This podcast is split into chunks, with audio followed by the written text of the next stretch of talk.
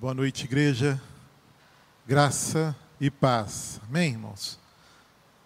Muito bom a gente poder estar de novo reunido ao redor da palavra do Senhor, ao redor da verdade de Deus que é libertadora, dessa verdade que consola, dessa verdade que restaura, que inspira. E nós louvamos ao Senhor, porque apesar de não podermos estar aqui reunidos né, no templo? Nós podemos, daqui do templo, proclamar essa verdade, uhum. anunciar um Deus que é um Deus que tem cuidado de nós, o Deus que salva, uhum. o Deus que tem para cada um de nós um plano, um projeto, um significado. Né? E é só Ele pode fazer e trazer isso à nossa história, à nossa vida. Eu queria saudar você que nos assiste, você que é membro aqui da Igreja Batista do Bom Retiro, você que só nos segue no canal, mas ainda não congrega em nenhuma igreja, ou congrega em qualquer outra igreja. Queremos aproveitar e saudar também os nossos irmãos ali da PIB, do Iguaçu, da segunda igreja do Betânia, que estão conosco nesse tempo. E dizer que melhor coisa, melhor lugar para que nós estejamos é aos pés do Senhor. Em tempos como esse, a melhor coisa que a gente precisa fazer é realmente estar com a nossa vida no altar do Senhor. E eu queria é, compartilhar com vocês aqui um versículo, que é o versículo de Provérbios, capítulo 4, verso 23, que diz assim: De tudo que se deve guardar, guarda bem o seu coração, porque dele procedem as fontes da vida. A gente vive um tempo de muitas dores, um tempo de sofrimento, de incerteza, de inquietações, um tempo onde essa questão da saúde pública, não é? Ela tem gerado outras é, enfermidades no coração, na alma do homem, nas emoções do homem. Então, por isso nós devemos colocar tudo diante do Senhor colocar a nossa vida diante do Senhor, guardar o nosso coração diante do Senhor. É Ele quem cuida, é Ele quem consola, é Ele quem conforta. Não é? E nós precisamos estar realmente com as nossas vidas escondidas em Cristo, guardadas em Deus, que o seu coração essa noite você possa colocá-lo diante do Senhor e dizer: Deus, blinda o meu coração diante de tantas notícias, diante de tanta dor. Preserva, Pai, aquilo que são as minhas emoções, preserva aquilo que é o meu coração, ó Deus, para que da minha boca só saiam palavras de louvor e adoração ao teu nome. Né? Nós nos alegramos porque o Senhor tem nos abençoado, irmãos. Né? Essa semana tem sido uma semana desafiadora para nós, mas nós cremos na bênção e no cuidado do Senhor. Nós vamos orar nesse momento. Né? Nós temos aqui uma lista de oração e que nós temos clamado por ela todos os cultos. Né? A igreja ela tem é, se empenhado em levar a comunidade de fé à oração, mas é necessário que a gente permaneça né, na nossa individualidade, você aí na sua casa, sempre clamando ao Senhor. Hoje nós recebemos uma notícia que nos abalou profundamente, que entristeceu o nosso coração de uma forma muito grande, que foi a partida do nosso irmão, pastor, amigo, Renato Overney. Homem de Deus, homem que, a partir do momento que conheceu a Cristo, a gente pôde acompanhar isso de perto. Né? Homem que quis aprender de Deus, homem que tinha sede da palavra, um homem que foi discipulado e já fazendo discipulado, já começou a discipular outras pessoas homem que viveu de tal forma que o nome de Deus era glorificado na vida dele, homem que empreendeu ali no Caravelas, na nossa hoje igreja Batista do Caravelas, né, que começou ali aquele trabalho junto com outros irmãos, um homem de Deus que estava lutando aí, lutando aí contra as complicações do Covid e aprove ao Senhor recolhê-lo. Né? Então ele descansa junto ao Senhor e nós louvamos ao Senhor por isso, porque apesar da nossa dor, apesar da perda, apesar da saudade que o Renato deixa no seio da igreja aqui, Batista do Bom Retiro, onde ele tem muitos amigos, né?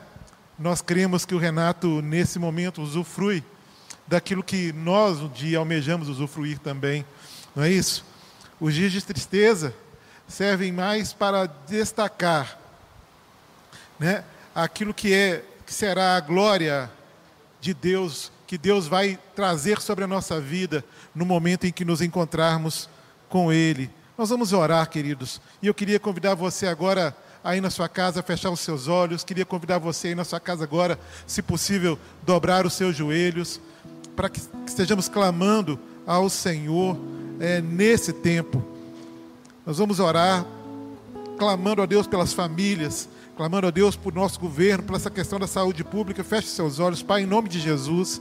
Nós queremos te agradecer, ó Deus, porque nós sabemos, ó Deus, que Tu és o Deus de respostas, que Tu és o Deus que criou e é o Deus que sustenta todas as coisas. E mesmo que no nosso desespero a gente olhe para um lado e para o outro e não consiga ter uma resposta, a tua palavra diz que quando nós fazemos isso, a resposta certa vai vir do Senhor. É o Senhor que é o nosso socorro bem presente na hora da angústia. O nosso socorro vem do Senhor, que fez os céus e a terra. O nosso socorro não vem das coisas desse lugar, da terra. O nosso socorro vem do Senhor que fez os céus e a terra. E nós te bendizemos por isso e colocamos diante do Senhor, ó Deus, a realidade que nós vivemos quanto nação. Colocamos diante do Senhor, ó Deus, a realidade que vivemos, ó Deus, na saúde pública, privada. Ó Deus, clamamos ao Senhor pela vida dos profissionais que atuam nessas áreas, que estão exaustos, ó Pai, que estão fadigados, ó Deus, que sofrem também, ó Deus, as perdas ali. Senhor, tenha misericórdia, tenha misericórdia, ó Deus, é, dos nossos governantes, Senhor, e da sabedoria a este povo. Dá, Pai, realmente comprometimento com aquilo que é a tua vontade, a direção do Senhor para a vida da nossa nação. Senhor, abençoa, Pai, esse processo de vacinação. Sabe, Deus, que a gente consiga, como nação, andar mais rápido com isso. E que esse momento agora de, de maior número de letalidade diante do Covid, nesse momento agora, Deus, que nosso país chora as suas perdas, Pai. Que o Teu Espírito Santo se revele, Pai, como esse Espírito Santo consolador.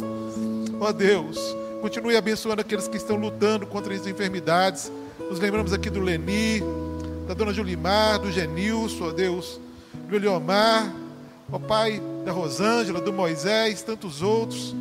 Nós pedimos, ó Deus, a Tua graça.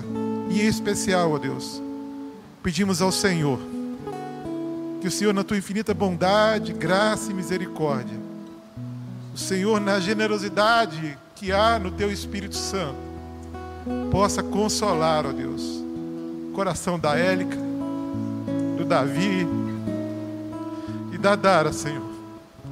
Consola as famílias, ó Pai, a família do Renato, Pai, seus pais, irmãos. Ó Deus, que o Senhor possa gerar paz em meio a tudo isso e que o teu nome seja glorificado. Consola o nosso coração, Senhor.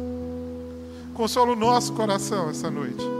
E que nós possamos aqui neste lugar proclamar aquilo que é a verdade do Senhor, aquilo que nós temos a convicção, Pai. E assim nós oramos gratos no poderoso nome de Jesus. Amém e amém, Senhor.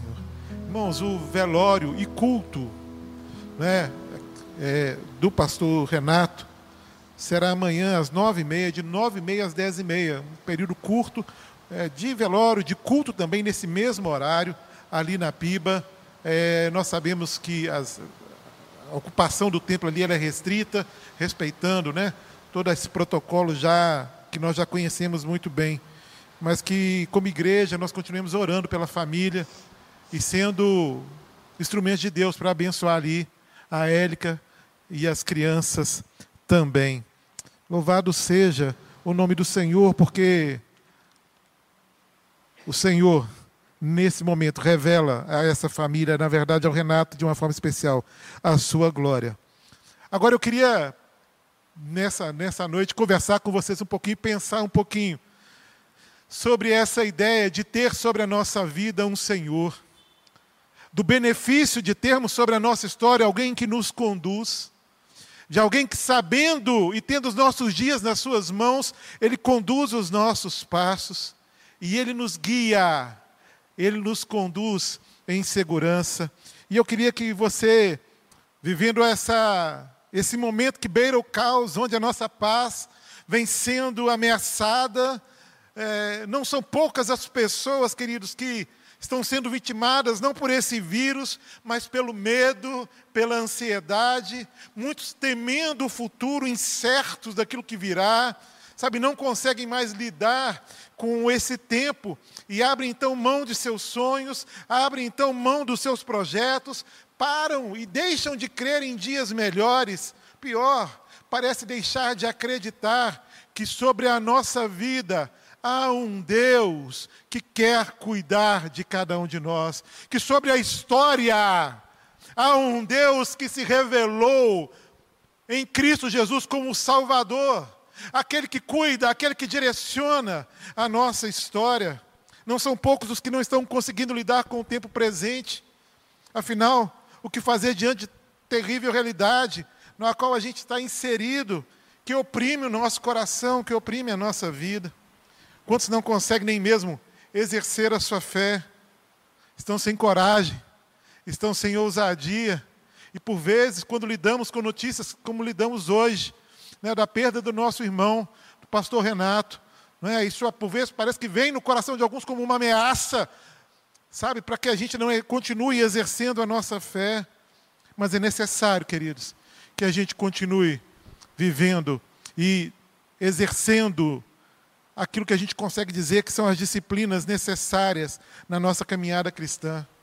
Eu queria compartilhar com você hoje, querido, um capítulo da Bíblia que certamente inspirou a canção que a gente acabou de cantar, que é o Salmo 23, que vai dizer assim: O Senhor é o meu pastor, nada me faltará. Ele me faz repousar em pastos verdejantes, leva-me para junto das águas de descanso refrigera minha alma. Guia-me pelas veredas da justiça por amor ao seu nome. E ainda que eu ande pelo vale da sombra da morte, não temerei mal algum, porque tu estás comigo. O teu bordão e o teu cajado me consolam.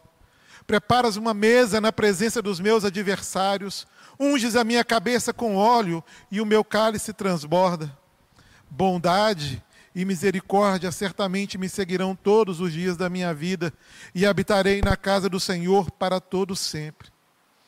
E ao usar aqui a figura do pastor para nos revelar o cuidado de Deus por nós, ele nos traz também verdades que certamente abençoarão a, su, abençoarão a sua vida e irão inspirá-la às práticas espirituais necessárias para esse tempo. O Senhor é o meu pastor e nada me faltará. Nós estamos falando de um Deus que cuida de cada um de nós, de um Deus que tem cuidado, de um Deus que nos aceita, de um Deus que é um Deus presente na nossa vida, porque o cuidado de Deus é um cuidado paternal, é aquele cuidado de alguém que está junto o tempo todo, não é alguém que está distante, mas um cuidado de alguém que caminha com você. Ele cuida de mim e ele cuida de você. Amor, significado e segurança. E o pastor, ele se identificava com o destino das ovelhas. Ele passava o mesmo calor, ele passava a mesma sede, ele caminhava o mesmo caminho. E Jesus fez isso. Na verdade, Jesus faz isso, porque Ele é o Deus conosco, nas montanhas ou nos vales. É Ele Deus conosco, quando nós estamos cova, na cova dos leões ou quando estamos dentro de uma fornalha de fogo ardente. Ele é o Deus conosco que provê a nossa vitória. Foi assim diante de, com Elias diante dos profetas de Baal, é? e ele ali pôde revelar o poder de Deus, foi vitorioso naquilo que era aquilo que era o seu entendimento, aquilo que era o seu clamor, mas também ele é o Deus conosco. Quando ameaçado, Elias foge, deprimido, angustiado. Então Deus o alimenta, Deus dá a ele de beber. E quando ele se esconde, então, naquela caverna, Deus faz uma pergunta para ele: O que você está fazendo aqui, Elias? Deus está conosco em todas as circunstâncias. Em todo momento nós podemos perceber a presença de Deus. É Deus declarando: Olha, eu cuido de ti. Está difícil, eu sei, mas você não está sozinho. Você não está sozinho em momento algum, porque se a sua vida está nas mãos do bom pastor, ele cuida de você. E me impressiona a forma como Davi aqui ele inicia esse salmo, né? e ele usa o pronome possessivo meu para se referir ao Senhor. Ele vai dizer: O Senhor é o meu pastor. Coisa boa, irmãos, é podemos dizer isso. Saber que temos experimentado de forma pessoal desse cuidado de Deus. Saber que nós experimentamos sim desse socorro de Deus o tempo todo. Desse cuidado de Deus o tempo todo. De forma pessoal. Porque de, na nossa vida ele se revela eh, de forma diferente. Cuidando, suprindo as necessidades. Ele é o Deus conosco, sabe? E isso aponta esse meu pastor aí aponta para um relacionamento de intimidade com o Senhor. De alguém que caminhava junto, de alguém que buscava, sabe? E porque só pode dizer que o Senhor é o meu pastor aquele que se relaciona com ele através da palavra. Só pode dizer que o Senhor é o meu pastor é aquele que tem os seus joelhos dobrados diante dele todos os dias. Onde realmente esse momento devocional se torna prioridade na nossa vida, porque Ele é a fonte de toda a vida. Ele é o pastor daquele que realmente se relaciona com Ele como um pai.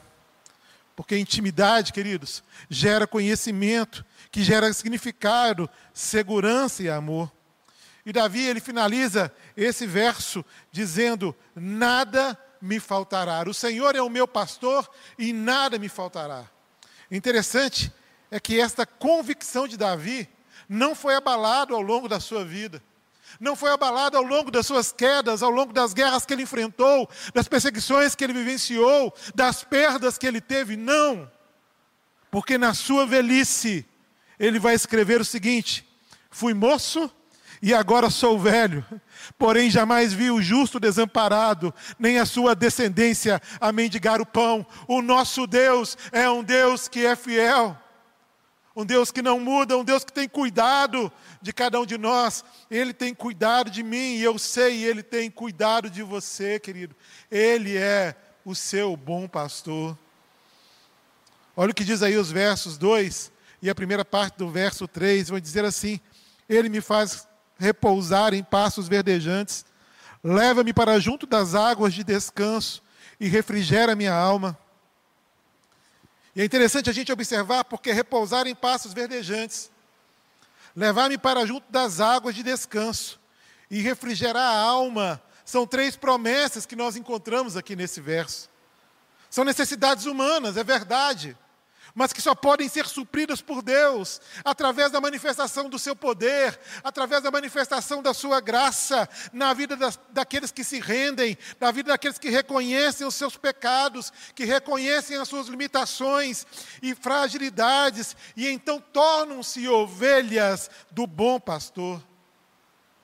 Todos nós, cristãos ou pagãos, devemos reconhecer a nossa profunda necessidade e completa confiança no poder de Cristo para salvá-los da nossa natureza pecaminosa.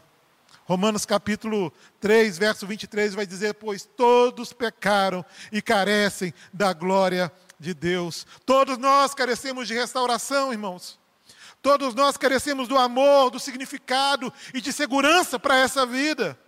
Mas nós não vamos encontrar isso em outro lugar a não ser na pessoa de Jesus Cristo. E Deus tem permitido que isso fique claro ao nosso coração, ao coração da igreja, que por vezes tem acreditado ou acreditou em algum momento que a nossa segurança estava naquilo que nós produzimos aqui neste lugar, na prática de um ritual religioso, ou que a nossa segurança estava no emprego que tínhamos, que a nossa segurança estava na estabilidade na nossa família. Mas tudo isso tem sido quebrado. Tudo isso tem caído por terra, porque Deus tem chamado a atenção minha e sua que os nossos olhos devem voltar para Cristo Jesus. que o nosso lugar é aos pés da cruz, que o nosso lugar é junto ao Senhor, porque só Ele tem vida para cada um de nós, só Ele pode fazer aquilo que nós precisamos, não há outra forma de estarmos contentes a não ser juntos do Senhor e aos pés do Senhor. Nós encontramos Cristo e tudo isso se torna verdade na nossa vida quando nós nos rendemos a Ele. Ele passa, sim, ser a rocha onde os nossos pés ficam firmados. Rocha essa inabalável e que me torna então inabalável, porque estou firmado na rocha que é Cristo Jesus. E neste momento, quando nós o recebemos, a Bíblia declara que o Espírito Santo de Deus vem como selo sobre o nosso coração. É como se fosse um carimbo do Pai, como ele diz: Olha, agora você é minha ovelha. Você me pertence, agora você é minha prioridade, e como minha prioridade eu vou cuidar de você, e como prioridade eu vou dar a você aquilo que você precisa para cada dia. Quando nós somos selados pelo Espírito Santo, que é também o Espírito Santo Consolador, a Bíblia declara que ele semeia em nosso coração o seu fruto, que é o fruto do Espírito. E olha o que é esse fruto, irmãos. O fruto do Espírito é amor, alegria, paz, longanimidade, benignidade, bondade, fidelidade, mansidão, domínio próprio. E a verdade, e a Bíblia vai dizer, e contra essas coisas não há lei. Nós, como igreja do Senhor, precisamos viver a verdade desse fruto. Esse fruto precisa realmente estar nós, vivenciando esse fruto a cada momento, a cada momento do nosso dia, diante das nossas necessidades. Nós precisamos dessa paz que é fruto do Espírito desse amor que é fruto do Espírito, desse domínio próprio que é fruto do Espírito, fruto esse que gera em nós realmente aquilo que precisamos. O salmo continua e ele vai dizer: guia-me pelas veredas da justiça, por amor do seu nome. E esse é o desafio. Em meio a tantas coisas que nós trouxemos na nossa história como verdades para nós. Há tantas coisas que nós entendemos que isso é o melhor. Andar desse jeito é o melhor, seguir aquela direção é melhor, seguir nessa outra direção é melhor. Entender e ouvir a voz de Deus e segui-lo e permitir que Ele guie a sua vida. Guia-me, Senhor. É a oração que nós devemos fazer nesse momento. Que nós sejamos guiados pelo Espírito Santo de Deus nesse tempo. Glórias sejam dadas ao nome do Senhor. Querido, se você está em Cristo, fique certo ele está te conduzindo.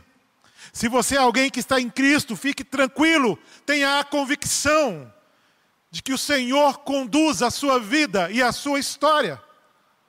Creia nisso, creia nessa verdade. E se você é alguém que não entregou a sua vida ao Senhor, querido, este é o momento, deixe Ele te guiar, deixe Ele conduzir a sua história, deixe Ele te dar a vida que só Ele tem para te dar. Nós precisamos fazer a oração que Davi fez lá no Salmo 139, no verso 24, quando ele diz: Vê se há em mim algum caminho mau e guie-me pelo caminho eterno. Queridos, Ele é o único que está no controle de todos os detalhes e de todas as circunstâncias. Nós não sabemos de tudo que está por vir, nós não temos noção de tudo que está para acontecer, mas Cristo sabe, e em meio a tantas incertezas, a gente sem segurança para tomar as nossas decisões. Deus tem para a sua vida a direção certa. Deus tem para a minha vida a direção correta. Só Cristo pode tirar você da condição de alguém que está perdido e te dar a direção que leva à vida eterna. Só Ele pode dar a direção clara para a sua história. Pois o caminho de Deus é perfeito a palavra do Senhor é confiável, ele é escudo para todos os que nele se refugiam. Amém? O Senhor tem um caminho de vida para você, querido. Deixa ele conduzir a sua história. Abra mão de ser o dono da sua história. Abra mão de querer fazer as coisas do seu jeito, mas submeta a sua vida ao Senhor. Acorde pela manhã e peça a Deus: Deus, o que o Senhor quer de mim esse dia? Qual é a agenda do Senhor para a minha vida? O que o Senhor quer que eu faça? Sejamos menos independentes, porque a independência me tira deste lugar que é alguém que é guiado por Deus e me faz ser guiado por mim mesmo mas que você se arrependa disso e permita que Deus, através da ação generosa do Espírito Santo, te conduza e te guie pela vida, no sentido de fazê-lo experimentar aquilo que é a boa, perfeita e agradável vontade dEle. Mas voltando ao texto, lá no verso 4, nós vamos ler: Ainda que eu ande pelo vale da sombra da morte, eu não temerei mal algum, porque tu estás comigo. E é assim, irmãos. O Senhor cuida o tempo todo. A segurança que Jesus traz me faz enfrentar lugares difíceis, tempos difíceis, situações difíceis, em segurança. Ele é o Deus da nossa salvação, amém, irmãos? Ele é o Deus conosco, Ele é esse Deus que acalma a tempestade, esse é o Deus que me faz passar pelo deserto. Esse é o Deus que se revela a nós como o bom pastor. Quando Jesus encontra com seus discípulos no mar, andando sobre as águas, então aquele homem pergunta: É você mesmo, Jesus? E Jesus diz: Sou eu. E ele então pede para ir andando, e Cristo fala com Pedro: Pode vir. E Pedro vai andando, ao encontro de Jesus, mas de repente, a realidade que ele estava inserido gera no coração dele medo, gera no coração dele algum tipo de pânico, aquilo que se opõe ao exercício da fé, que se opõe à convicção de que Deus está cuidando, que se opõe à convicção de que se Deus falou, eu posso confiar. E então aquele homem começa, Pedro começa a afundar. Mas sabe de uma coisa? Como nós dissemos antes, Deus, o nosso pastor, é um Deus presente na nossa vida. Ele é o Deus conosco, amém? Em todo tempo, em toda circunstância, quando estamos cheios de fé, ou quando a nossa fé é abalada, quando nós estamos cheios de ousadia, ou quando não, o nosso Deus é o mesmo e Ele está presente, e a palavra declara que imediatamente Deus estendeu a sua mão e tirou Pedro e levantou Pedro da água. Ainda que eu ande pelo vale da sombra da morte, não temerei mal algum, porque tu estás comigo.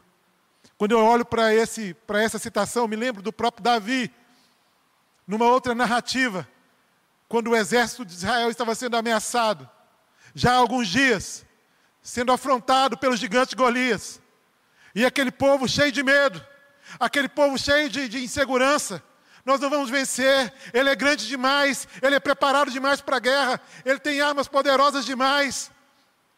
E Davi vem e se coloca à disposição: eu vou.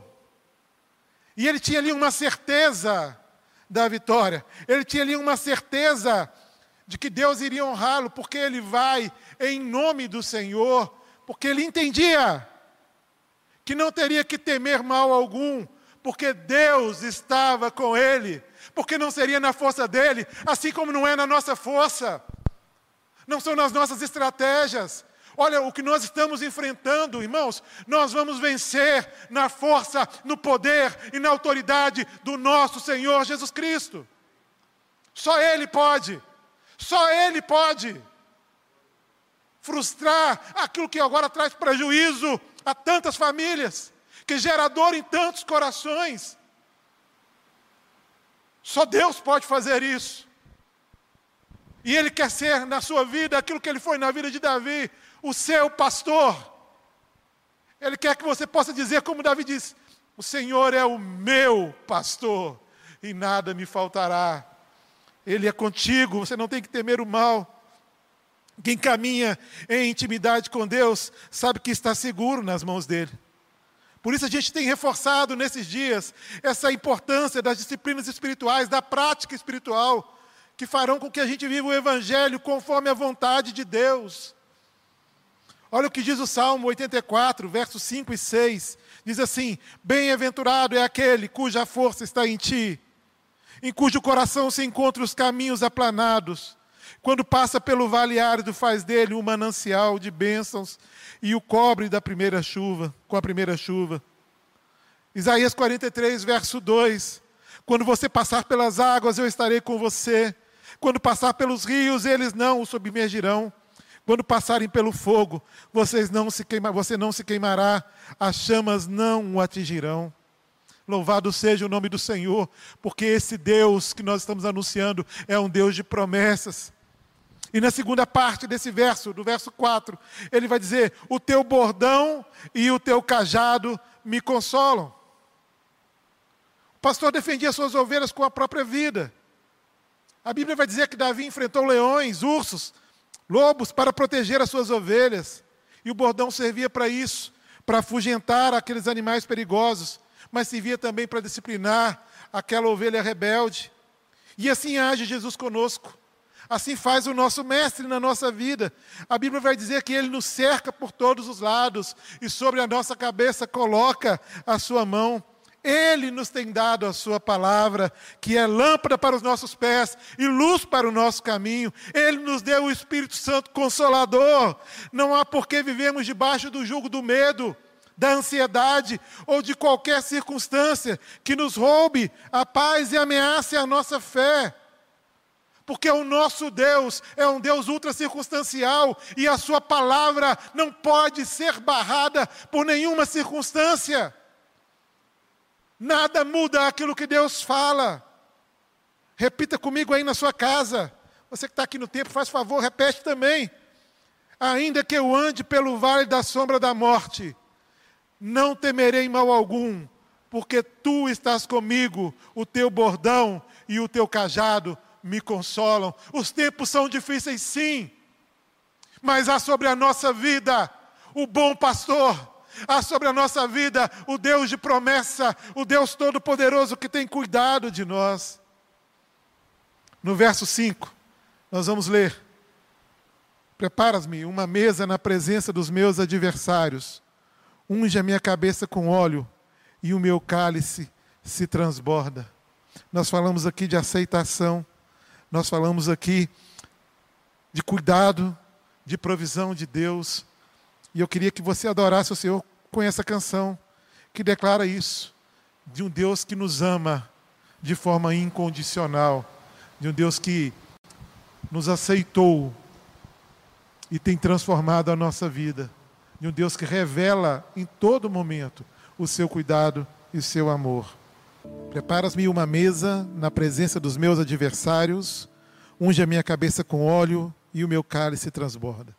Aqui a gente tem algumas figuras que expressam aceitação, cuidado e a provisão de Deus.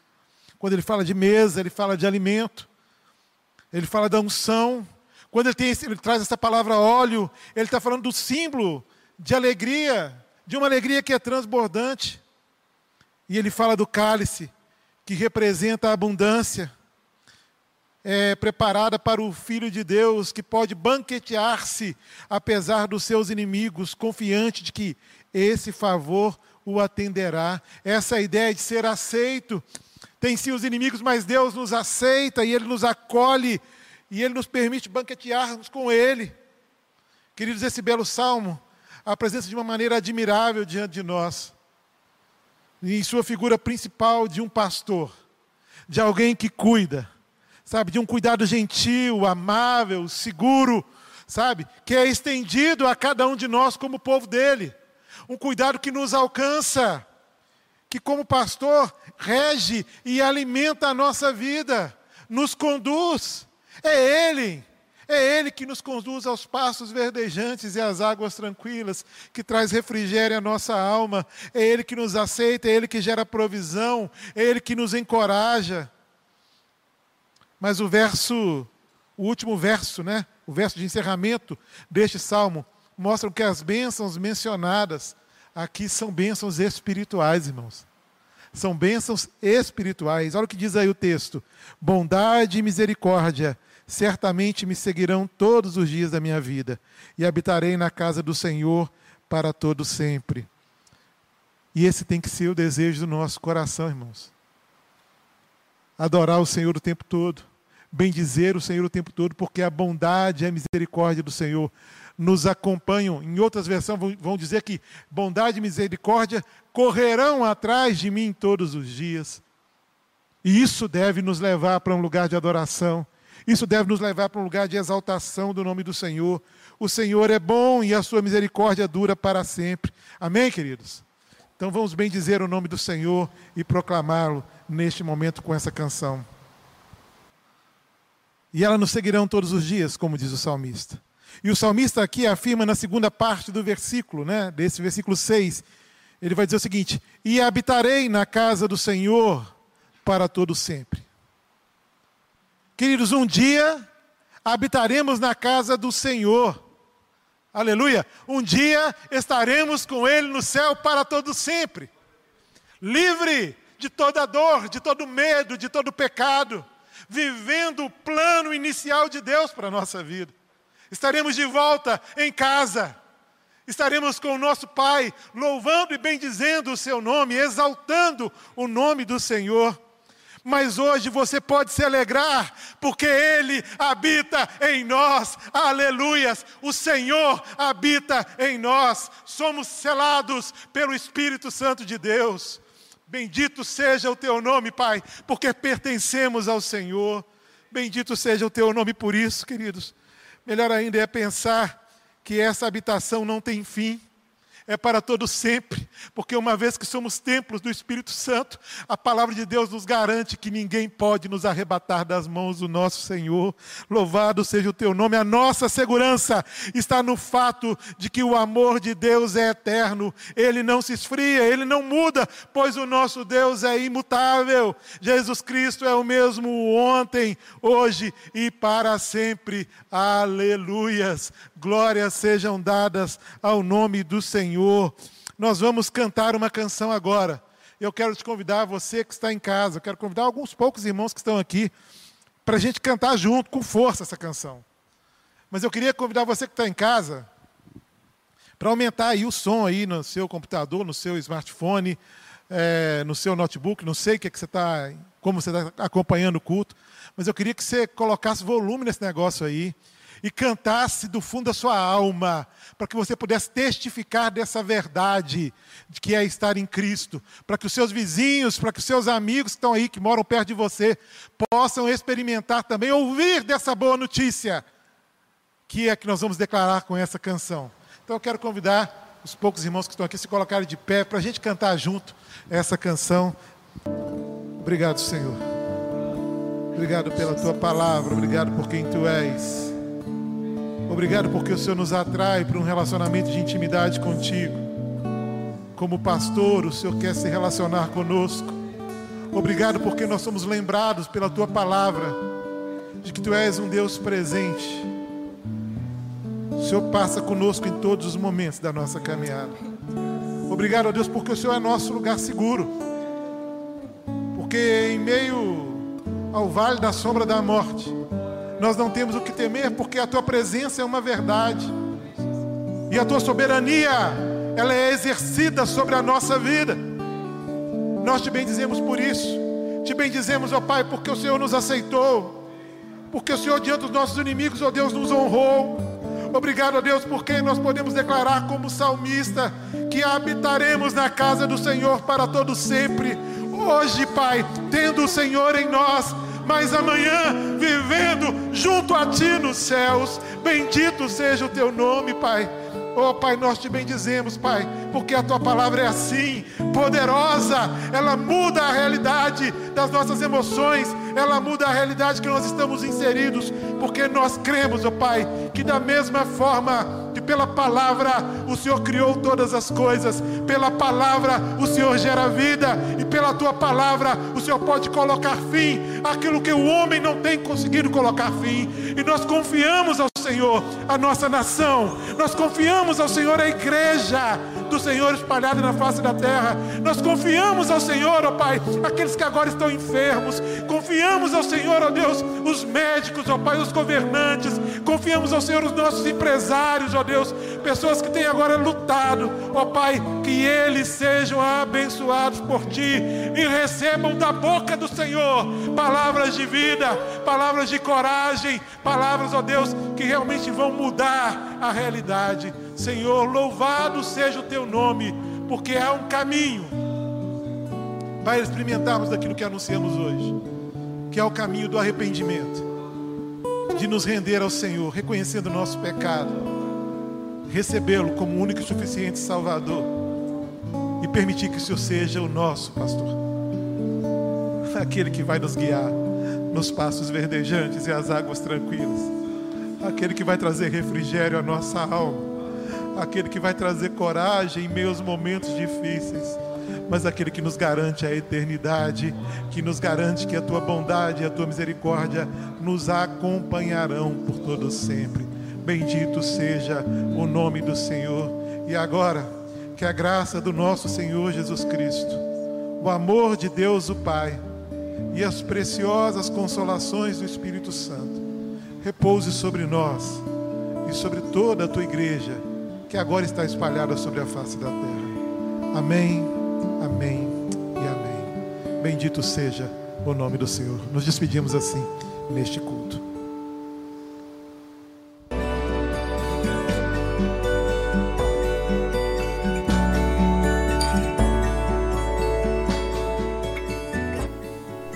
A Igreja Batista do Bom Retiro tem plena convicção de que a palavra de Deus é poder para salvar e transformar vidas. Nosso desejo é que essa mensagem tenha alcançado seu coração. Para saber mais sobre quem somos e em quem acreditamos, acesse ibbrpatinga.com.br.